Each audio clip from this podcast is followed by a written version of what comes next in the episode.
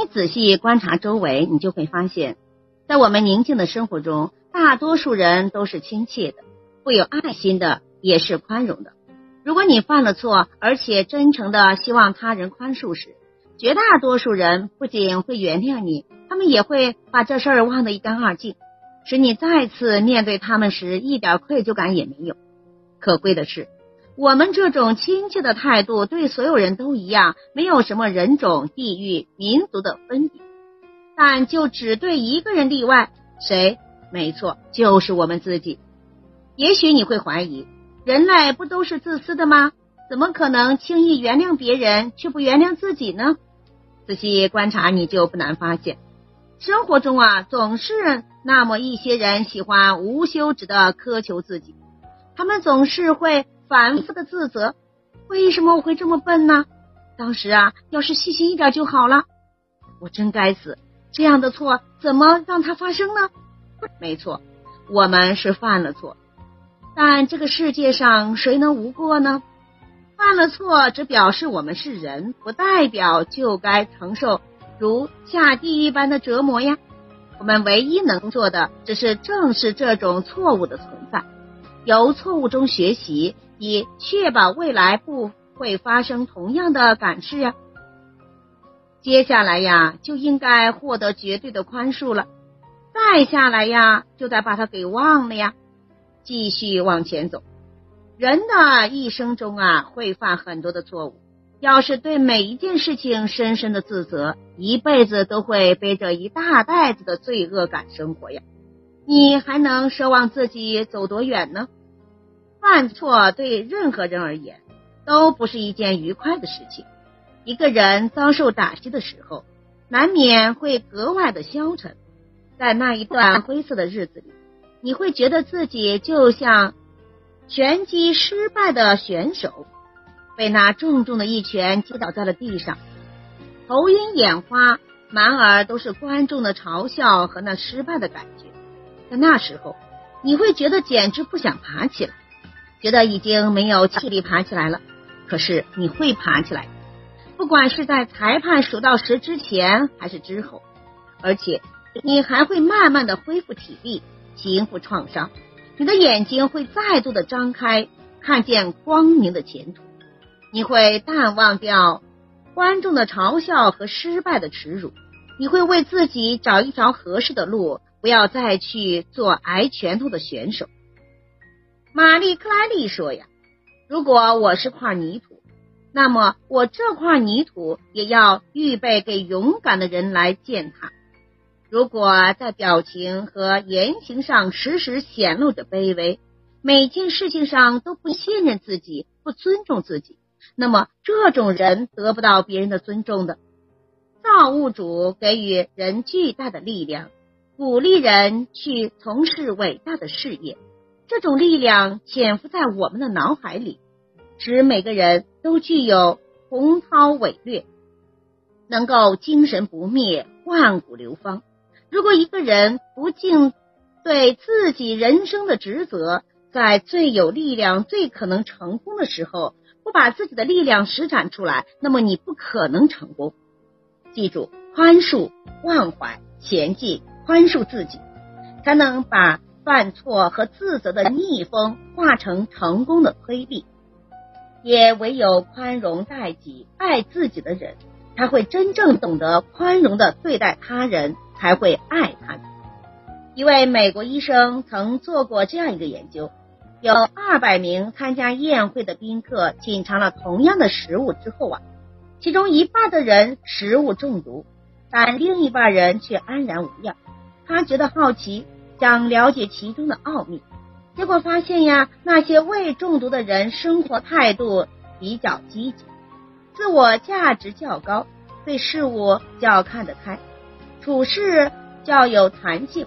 用一句精神心理学的话来说呀，就是他们的心灵的力量，也就是心能较大、较强。换句话说呀，就是。心能越大，人越健康，因为免疫系统较强一些呀。其实，关于心能的大小、强弱，对人的各方面都有影响。医生、心理学家，人早已提出了各种理论和实验结果。喜欢自己，因为你是你今生的唯一；善待自己，你将获得对自己的认同和理解。只有爱自己，才能更好的给予他人，让别人喜欢自己。二十六岁的公关部经理苏琪失恋后啊，变成了一个泄气的皮球。他说：“我是一只折断翅膀的丑小鸭，整个世界都把我抛弃了。”可是他忘了，这个失恋的苏琪呀，是天下独一无二的苏琪呀。如果他学会喜欢自己，爱自己。他就不会这么傻了。你应该这样告诉自己：若没有我，我的自我将变成一纸空文；若没有我，我的生命将戛然而止；若没有我，我的世界将变成一片废墟。尽管在整个宇宙，我不过是沧海一粟，但对于我自己，我是我的全部。为此，我首先珍贵、珍重自己。才能得到别人的珍重。我必须善待自己，才对得起造物主的恩赐。美丽的苏琪终于学会了自省。晚上躺在床上，对自己说：“我这是怎么了？为什么要这样虐待自己呢？从前做项目时，我是那样的能说服别人，为什么自己就不能走出这段伤感呢？仔细想想，我没有什么不对呀，是他不对。”是他玩弄了我的感情，应该难过的是他，而不是我呀。那我究竟是为什么呢？经过了几夜的反省，苏琪终于找到了问题的症结：自尊，狭隘的自尊。原来呀，从小众星捧月的他呀，从未受过别人的冷漠。他的痛苦归根结底不是为了失去的那个男人，而是为了自己狭隘的自尊。于是他对自己说：“我现在明白了，那样的自尊不能要，它不过是虚荣的幻影。一个坚实的自尊来自于真正的自爱。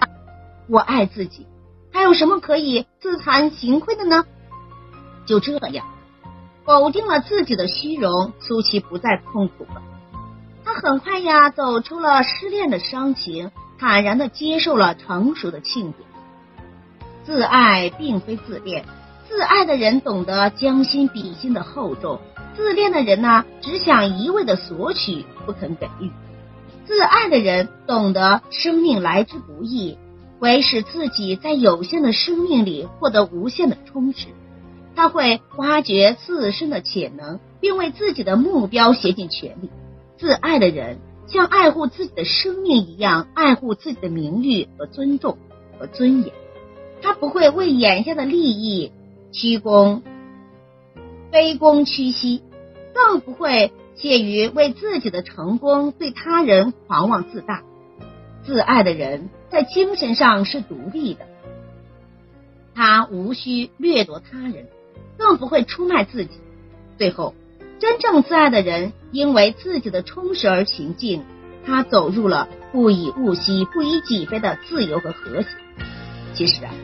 心灵的力量是很容易培养的，因为人的心灵是很单纯的。